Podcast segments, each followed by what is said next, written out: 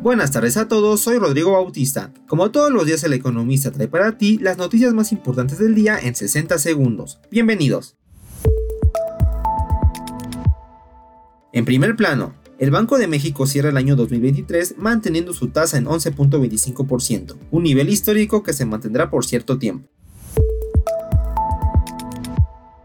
Finanzas. La Bolsa Mexicana de Valores alcanzó un nivel récord con impulso de la Fed, superando el nivel de 57 mil puntos.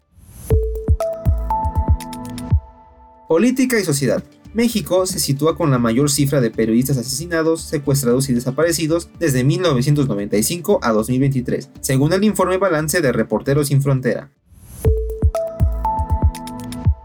Con Cody puedes realizar pagos y cobros fáciles, rápidos y seguros. Busca Cody en la app de tu institución financiera.